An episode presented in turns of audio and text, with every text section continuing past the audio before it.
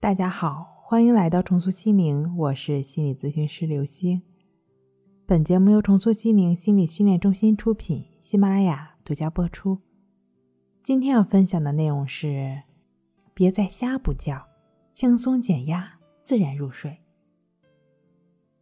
如果由于工作或者其他的事情耽误了睡眠，是耽误的多少，可以适当的弥补一些。一般总的弥补量不宜超过两个小时。起床之后做些平常的活动，便能够精力充沛，一切恢复正常。过多的弥补呢，非但无益，反而会使人精神更加恍惚，甚至还会出现头晕脑胀等类似的问题。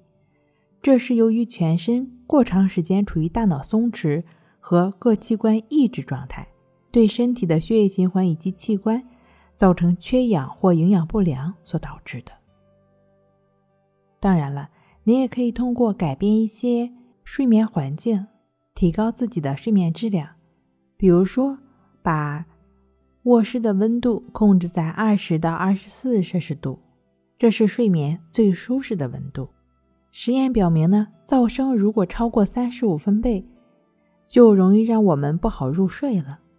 长期受到噪声干扰的人更容易出现噪声烦恼症，因此在自己环境内创造一个尽可能安静的环境。一般暗光更容易激起人的睡眠。你可以尝试换一个厚一点的窗帘，这样的话呢，可以更好的遮蔽光线，给自己创造一个舒适的睡眠环境。另外的话呢，在临睡前，在你的床头柜上切开的苹果或者柑橘，细闻它的芳香气味，也可以镇静中枢神经。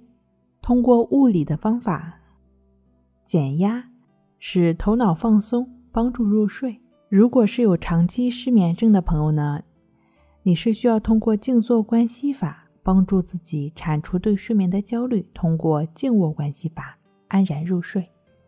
睡不好，学关系，关系五分钟等于熟睡一小时。